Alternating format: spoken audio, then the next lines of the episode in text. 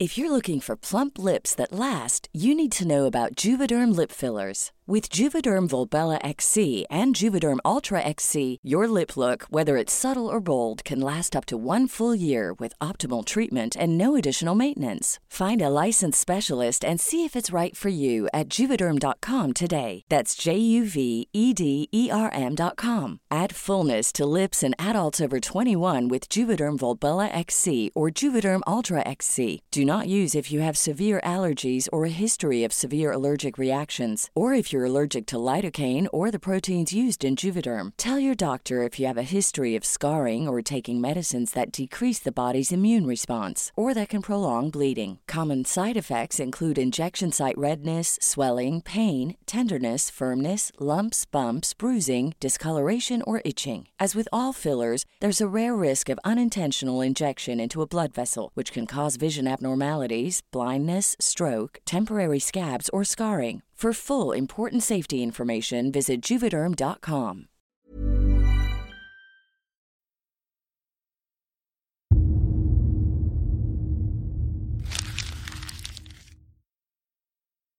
Seguirle el ritmo al país no es cosa fácil, pero en este espacio intentaremos, semana a semana y en 25 minutos, comprender juntos lo que sucede en el territorio que habitamos. Esto es Semanario Gato Pardo y yo soy Fernanda Caso.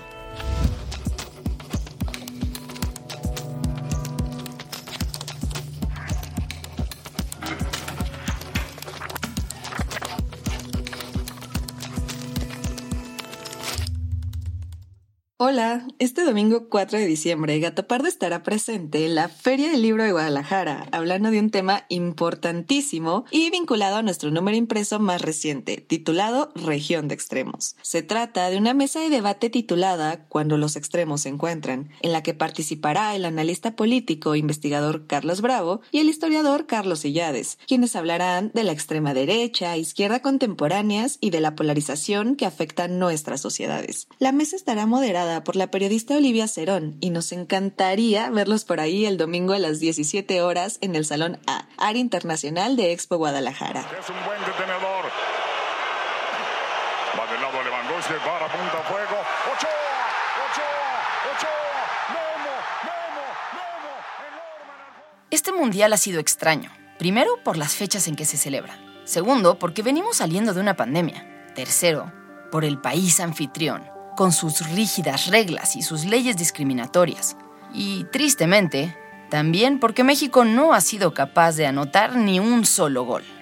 Y no es que esperáramos mucho de la selección. Según una encuesta de Mitofsky de julio, el 32% de los mexicanos sentenciaban que la selección no tendría una buena actuación durante la Copa del Mundo de Qatar y el 42% afirmó dolorosamente que la selección mexicana no superaría la fase de grupos. Sin embargo, muchos teníamos, como tenemos cada mundial, la esperanza de un milagro. Y en lugar de eso, obtuvimos esto.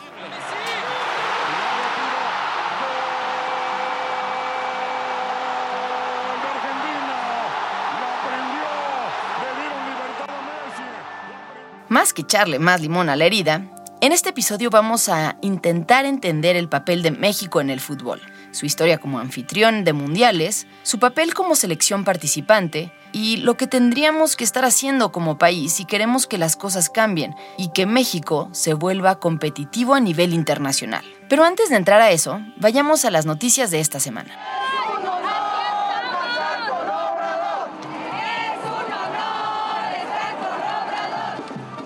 Después de la marcha organizada por la sociedad civil en defensa del INE el pasado 13 de noviembre, el presidente López Obrador organizó en respuesta una marcha el domingo 27, no para protestar, sino para festejar sus cuatro años de gobierno y todos aquellos cambios que ha impulsado en este tiempo, según dijo.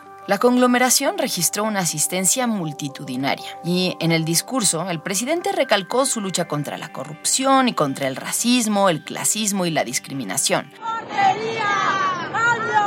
decía que todo cambiaría. Mentira, mentira. Sin embargo, no todo fluyó de la mejor manera, pues hubo muchas acusaciones de acarreos e imágenes que no dejaban duda al respecto. Además, Diversos colectivos de madres y padres de desaparecidos se reunieron ese mismo día en la glorieta de las y los desaparecidos en la Ciudad de México, donde colocaron fotos de sus familiares y esperaron al presidente para confrontarlo por la falta de resultados en esta materia. Y en otras noticias bastante preocupantes, Florencia trajo un tema a la mesa. Yo vi una nota que está bien fea, que bueno, es sobre Greg Abbott, que supuestamente accedieron a, información de que va a mandar tanques a la frontera para el tema de la migración. Así como lo escuchan, después de que el diario The Texas Tribune adelantara esta información, el Departamento Militar de Texas confirmó que Greg Abbott, el gobernador del estado, ha contemplado hacer uso de vehículos blindados, tanques de guerra para resguardar el territorio estadounidense, además de aumentar los vuelos de aeronaves y los esfuerzos de seguridad. Yo no sé por qué era que somos una amenaza, porque nosotros si emigramos es por buscar una calidad de vida. El gobernador ha tomado esta medida apelando a la llamada cláusula de la invasión, un apartado de la Constitución estadounidense que dispone que el país protegerá a cada uno de los estados en contra de invasiones y a solicitud del Ejecutivo contra disturbios internos. Oigan, pues AMLO ya se reunió con Boric, Petro y Lazo y la verdad estuvo muy interesante, pero sobre todo la participación de Boric que fue divertidísima. Después de que el presidente López Obrador pidiera posponer la cumbre de la Alianza del Pacífico en México, debido a que el Congreso de Perú negó el viaje a su presidente, Pedro Castillo, se decidió que mejor se recibiría a los mandatarios de cada país de manera individual. El primero en llegar al Palacio Nacional fue el presidente chileno, Gabriel Boric, con quien el miércoles se cerraron acuerdos en materia de educación, cooperación internacional, economía y medio ambiente. Ya entendí por qué las conferencias en México duran tanto tiempo. Entre la energía del presidente y las preguntas que dan para redactar una tesis de respuesta, es difícil ir al grano. Al día siguiente, López Obrador se reunió con Guillermo Lazo, presidente de Ecuador, con quien mantuvo una conversación privada sobre la relación bilateral, donde se llegaron acuerdos respecto a su relación económica y comercial, pero principalmente el diálogo estuvo centrado en los retos de la seguridad a nivel regional. Finalmente, el viernes el presidente se reunió con Gustavo Petro, el presidente de Colombia, con quien se discutió el fortalecimiento de políticas para atender el problema de drogas y migración. Y ahora sí, pasemos al tema de esta semana.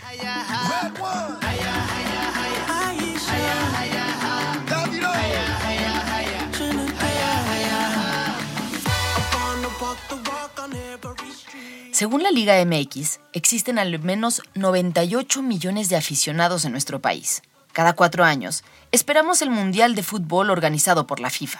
Su impacto es tan grande que el 55% de los empresarios consideran que la productividad de sus empleados aumenta cuando gana la selección mexicana, según datos de Vestiga Consultores. Y aunque en este mundial pasar la fase de grupo se ponga cuesta arriba, al menos nos podemos recargar en algunas pequeñas victorias del pasado.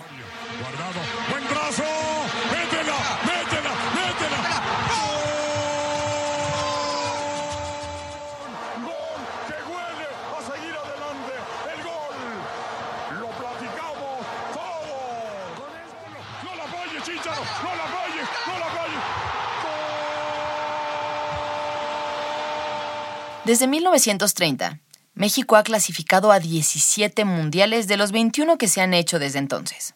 Además, México es uno de los cinco países que ha sido sede de un mundial en dos ocasiones, junto a Italia, Francia, Brasil y Alemania. Y con el mundial que compartiremos con Estados Unidos y Canadá en 2026, será el único ha tenido tres mundiales en casa. El partido México-Argentina del fin de semana rompió varios récords. Reunió a más de 90.000 asistentes en el estadio, algo que no sucedía desde la final del Mundial de 1994 entre Brasil e Italia. Y en la televisión mexicana hubo más de 40 millones de personas sintonizando el partido, según Nielsen y Bope. Pero por más aficionados que hay en el país, por más veces que hayamos sido sede y por más que cambian de directores técnicos una y otra vez, la selección mexicana se termina quedando siempre corta. Y hoy, en lugar de estar dando noticia por goles, el mundo nos señala por el grito homofóbico que se ha convertido lamentablemente en un distintivo de la afición. Las preguntas que surgen cuando hablamos de México en los mundiales son muchísimas. ¿Cómo inició esta tradición tan lamentable? ¿Hay forma de justificar las contradicciones de la FIFA al otorgarle un mundial a un país tan discriminatorio como Qatar, mientras sanciona a México por un grito? ¿Cómo ha llegado México a ser tantas veces sede? ¿Qué tendría que pasar para que por fin la selección mexicana pudiera despegar en el panorama internacional? Pues con estas preguntas en mente, Florencia, Majo, Fabiola y yo, que somos el equipo de investigación de Semanario Gato Pardo, nos dimos a la tarea de buscar datos y entrevistas que nos permitieran entender el papel de México en el complejo mundo del fútbol. Pero primero, un poco de historia. Vamos al momento en que se empezó a jugar fútbol en el país por primera vez. Era finales del siglo XIX.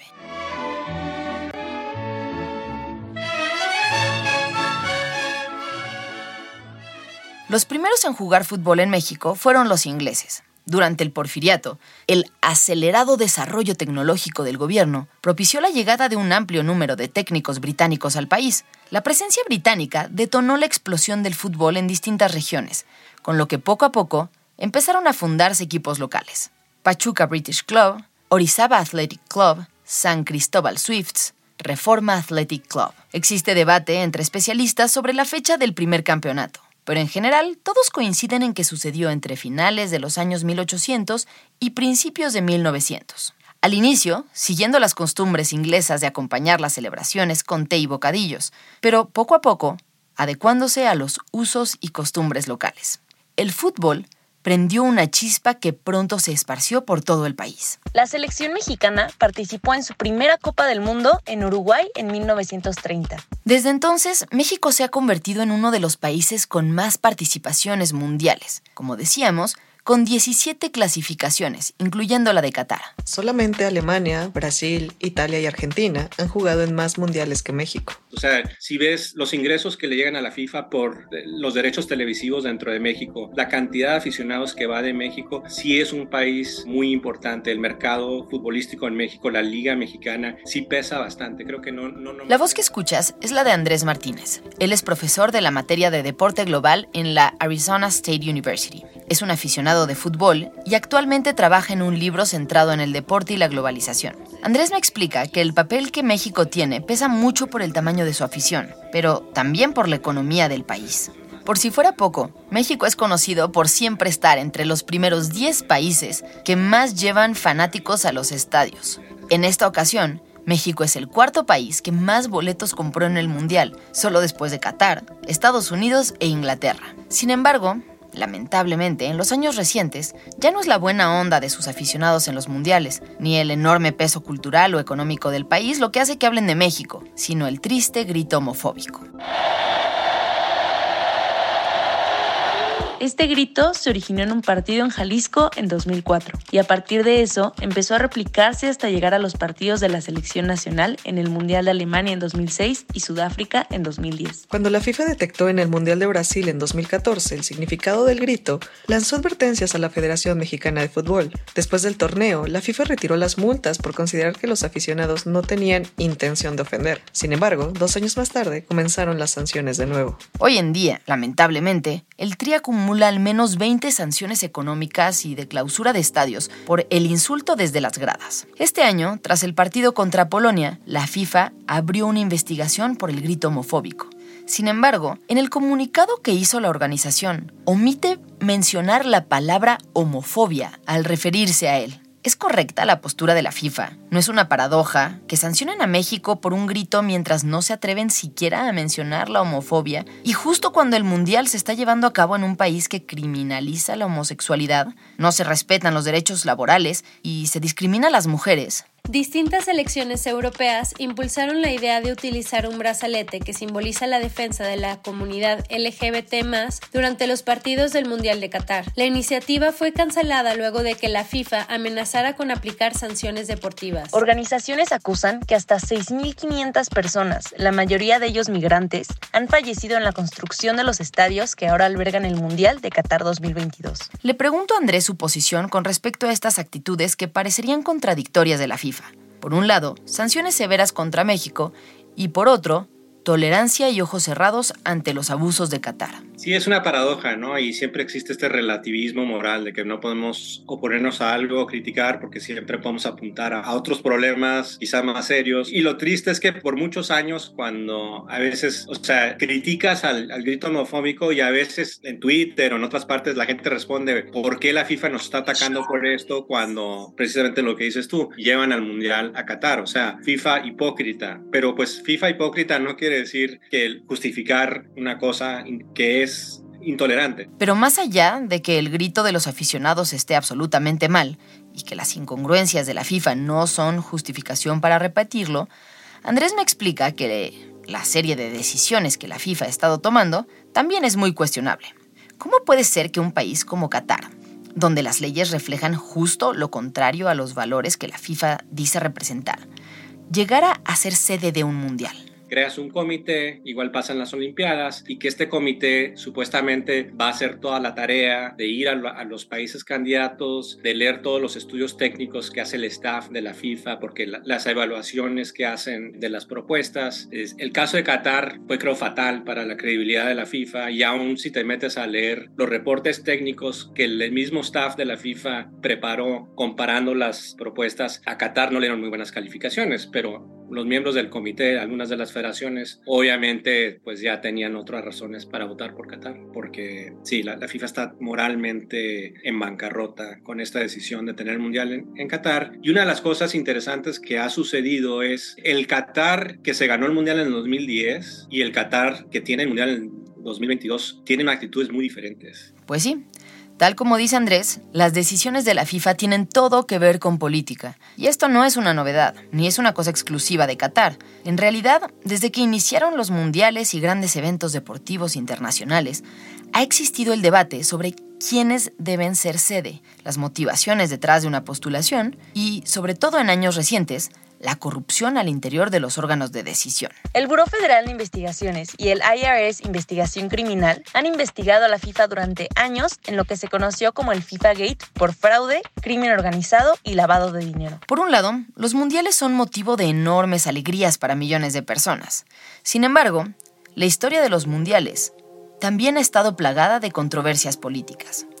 Y es que en muchas ocasiones, quienes tienen mayor interés en mostrar una imagen de modernidad y apertura al mundo al ser anfitriones de este tipo de eventos son los países que no son ni modernos ni abiertos, sino todo lo contrario. Y también son los que más dinero están dispuestos a invertir. Para este mundial se calcula que Qatar gastó 220 mil millones de dólares en construcción de estadios, carreteras, hoteles, personal de seguridad y logística para la organización del evento, el mundial más caro en 28 años. Ya más históricamente, en 1934 el segundo mundial ocurre en Italia y es el mundial del fascismo. Benito Mussolini fue muy pionero a la hora de entender el uso político del deporte y del fútbol y mostrar un poco la superioridad en su mente del fascismo, ganando un mundial, gastando recursos públicos alocadamente para impresionar al mundo con su mundial del 34. Hitler a dos años después hace algo muy parecido con la Olimpiada de Berlín. ¿no? Entonces siempre hemos tenido también esta tradición de que regímenes autoritarios, pues que no tienen que rendir cuentas como lo tienen que hacer los gobiernos democráticos, pues sí, a los regímenes autoritarios, a quienes les urge validación, les viene muy bien tener un mundial o un evento deportivo internacional. Para no irnos tan lejos, el caso mexicano en el pasado es un ejemplo de esta realidad. En 1970, Díaz Ordaz arribó al Estadio Azteca en un helicóptero. Debía inaugurar el Campeonato Mundial de Fútbol y se sometería al veredicto público. El repudio fue general. Lo recibió un plebiscito de chiflidos e insultos. Declaro solemnemente inaugurado el noveno Campeonato Mundial de Fútbol Copa En octubre de 1968, se abrió una profunda herida en México tras la matanza de Tlatelolco. Miles de personas fueron ametralladas, detenidas o desaparecieron bajo la acción de la policía y el ejército mexicano. Unas semanas después, se inauguraron los Juegos Olímpicos y dos años después, en plenos años de la guerra sucia y represión por parte del gobierno a grupos disidentes, se llevó a cabo el Mundial del 70 en un México que dio su mejor cara al mundo y en el que la presión política que hervía debajo de la superficie ni siquiera fue tema de conversación. Resulta deportivamente eh, de los mundiales que se consideran de los mejores, ¿no? Fue el, primer mundial que se vio en color, se emite en color por primera vez. Cuando hablas con gente en Inglaterra o Alemania y se recuerdan de ese mundial, dicen que jamás habían visto colores así, ¿no? Hacia cierto punto fue un gran éxito para el régimen mexicano. México 86, México 86,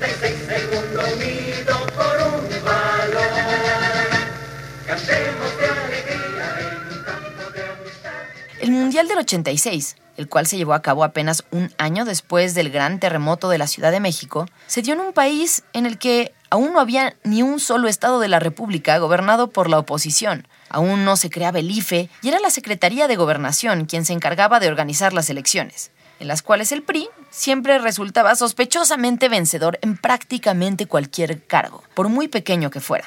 Pero hacia afuera, la imagen que se proyectó fue la de Hugo Sánchez.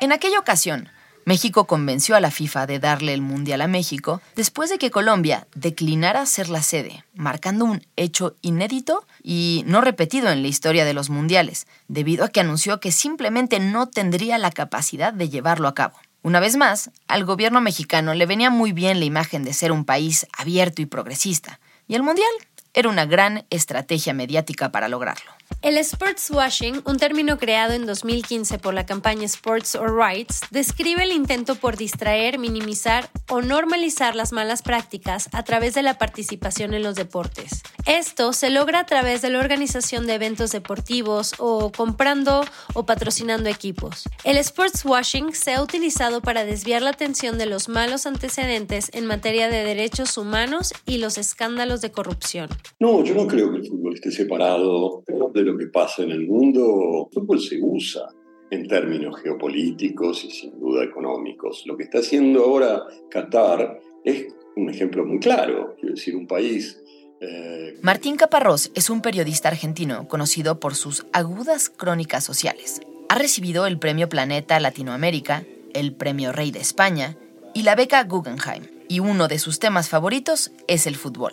Se gastó muchísimo dinero para ver si podía comprar un aprecio o un respeto que hasta ahora no tenía. Yo creo que no, creo que no han hecho un buen negocio porque la imagen que sale de Qatar de este mundial no me parece que sea muy favorecedora. Quiero decir, yo sospecho que les convenía que no los conociéramos mucho, que no nos enteráramos. Lo que hemos, todos nos hemos enterado de lo mal que tratan a las mujeres, a los homosexuales, a cualquier extranjero que se quiera tomar una cerveza, a los inmigrantes que pusieron a trabajar y mataron a miles. Digo, todo eso no lo sabíamos. Ellos quisieron hacer lo que ahora llaman un ejercicio de sports washing, ¿no? de lavado a través del deporte y me parece que le salió como un sports dirty. Pero bueno, hasta ahora hemos hablado básicamente de los países sede de los mundiales y de lo compleja o cuestionable que puede llegar a ser la decisión de a quién otorgarle un mundial. Pero más allá de eso, está el otro papel de los países, tal vez el que más le importa a sus aficiones, que es el desempeño de sus jugadores.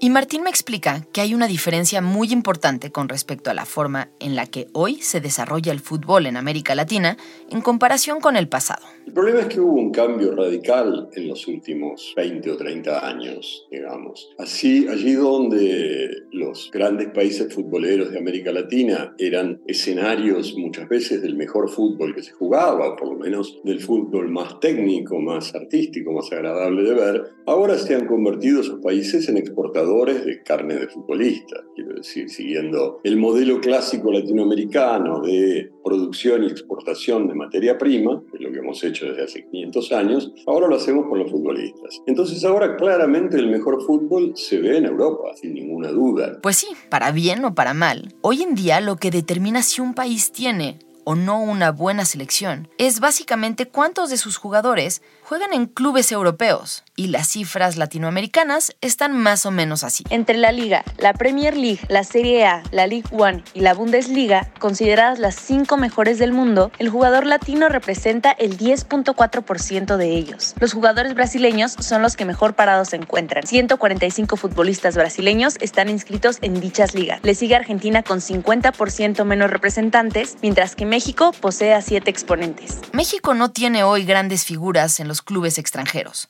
no da buenos resultados en los mundiales y sus participaciones terminan siempre siendo cortas en los torneos. ¿Por qué? Me parece que se van a abatatar. No sé si se dice abatatar en tu país. Es un argentinismo fuerte, que esa situación en la que frente a algo que te parece un poco demasiado, te inmovilizas, no sabes, no, no, no consigues actuar, ¿no? Cuando algo, nada, se te impone de algún modo. Y yo decía, yo creo que mañana ustedes se van a abatatar y ante la enormidad de lo que pueden conseguir, la peor derrota argentina en la historia, no lo van a poder hacer. Eso creo. Lo que predijo Martín fue lamentablemente cierto. Pero, más allá de su afición por Argentina, lo que dice es verdad. México se hace chico y sus jugadores se paralizan ante los grandes retos. Pero más allá de un tema de actitud, hay claramente un asunto también de formación e inversión en los futuros futbolistas. Y para hablar de esto, buscamos a Marion Reimers. Hola, ¿cómo están? Hola, ¿qué tal? Marion Reimers es periodista deportiva, analista y conductora de televisión mexicana, una de las primeras mujeres en narrar la Champions League y quien se ha consolidado como una de las voces más sobresalientes por su paso en cadenas informativas como Fox Sports y TNT Sports. Le pregunto a Marion cuáles son las razones por las que la selección mexicana no logra despuntar en los mundiales. Ella me da tres razones. La primera tiene que ver con un asunto formativo y depende del gobierno. La segunda con un asunto económico. Y la tercera con el formato como está organizada la liga. Empecemos por el primero el asunto de la formación y detección de talento. Pues invertir muchísimo en la vocación de formación. Todo el mundo quiere entrenar al América, todo el mundo quiere entrenar a las Chivas, pero necesitamos formar a, valga la redundancia, a formadoras y a formadores, gente que tenga esa capacidad de desde muy temprana edad ir guiando a las y los atletas. Y eso va directamente vinculado también al currículum de las escuelas. Si la clase de educación física es una porquería, la gente no se va a querer acercar al deporte. Acá no tenemos un acercamiento a la actividad física y al deporte como parte de nuestra currícula escolar y en donde pues, los deportes tengan la misma importancia que las matemáticas y el deporte en México sucede únicamente como una cuestión de deporte espectáculo y no como una cuestión formativa para las nuevas generaciones. La segunda razón de la que me habla Marión es una cuestión económica, que no parece tan intuitiva. Se trata de los altos salarios de los jugadores en los clubes nacionales. Sigue sin ser un país exportador. ¿Por qué? Porque hay una liga que paga extraordinarios salarios, a veces muy inflados. Hay una burbuja de salarios en México, lo cual impide la salida de futbolistas que no quieran sacrificar su comodidad económica. Es decir, a diferencia del deporte infantil y no profesional, donde no hay dinero ni infraestructura, en el caso del fútbol profesional en México hay mucho dinero. Dentro de la Liga MX, también denominada Primera División, hay quien recibe hasta 3.800.000 pesos mensuales. En promedio, contabilizadas las diferentes plantillas y encuentros, los pagos por partido terminan por alcanzar los 280.000 pesos mexicanos. Según me relata Marión, los altos salarios en el fútbol en México hacen que muchos jugadores con potencial se la piensen dos veces antes de irse a jugar a Europa donde el nivel es mucho mayor, pero un sueldo inicial podría no ser tan competitivo en algunas ocasiones. Finalmente, Marión me habla de problemas estructurales de organización en los torneos mexicanos. También es verdad que hay una población muy importante de futbolistas extranjeros que por ahí le impiden el crecimiento a otros futbolistas. Existe también una cultura del exitismo que no permite que hayan procesos que en consecuencia tengan paciencia. O sea, el joven tiene que poderse formar y se tiene que poder equivocar. Pero si tienes un torneo corto en el que después de tres partidos, si pierdes, te corren, pues no te vas a arriesgar con un joven que en una de esas se equivoca. Te vas a ir con el probado, con el de experiencia, con el extranjero, con el que más cobra. Entre estos problemas estructurales y las fallas en los jugadores y las directivas, tenemos hoy una selección que tanto en el juego contra Polonia como en el juego contra Argentina, simplemente no dio motivos para celebrar. Finalmente, Marion hace una reflexión que nos saca del fútbol. O sea, yo creo que no podemos centrar la respuesta en una sola cosa. O sea, tiene que ver también con la narrativa que tenemos en torno a los deportes, ¿no? O sea, somos un país con futbolitis aguda, no nos centramos en otras disciplinas, no distribuimos un poco ese margen, ¿no? Eso es lo primero. Por supuesto, tiene que ver con la política pública. Pues sí, si México quiere tener un buen desempeño en los mundiales, necesita apostar por el talento deportivo y no solo en el fútbol. Enseñarle a los niños a jugar y entrenar muchas disciplinas, entender y forjar los músculos, la velocidad y las técnicas, y solo así, poco a poco y con el paso de los años, saldrán de entre ellos los que tengan talento para continuar en ramas profesionales. Pero, como bien dice Marión, no todo es fútbol y no todo debe estar centrado en el deporte profesional. Lo profesional es solo la capa más visible, y si eso no está funcionando, es porque detrás hay un sistema entero que lleva años sin inversión ni atención de quien puede cambiar las cosas. En el equipo de semanario estaremos muy pendientes del tema y le deseamos de todo corazón a la selección, independientemente de todos estos obstáculos, que tenga la mejor de las suertes en lo que resta de este mundial.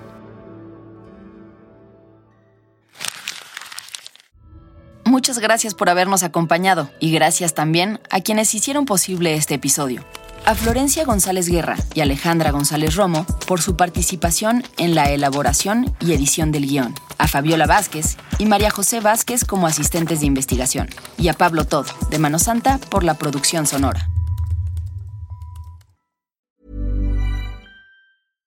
How would you like to look five years younger? In a clinical study, people that had volume added with Juvederm Voluma XC in the cheeks perceived themselves as looking five years younger at six months after treatment. Look younger, feel like you. Add volume for lift and contour in the cheeks with Juvederm Voluma XC. Reverse signs of aging by adding volume to smooth laugh lines with Juvederm Volure XC. For important safety information and to find a licensed specialist, visit juvederm.com. That's J U V E D E R M.com. Not for people with severe allergic reactions, allergies to lidocaine, or the proteins used in Juvederm. Common side effects include injection site redness, swelling, pain, tenderness, firmness, lumps, bumps, bruising, discoloration, or itching. There's a risk of unintentional injection into a blood vessel, which can cause vision abnormalities, blindness, stroke, temporary scabs, or scarring. Talk to a licensed specialist to find out if it's right for you.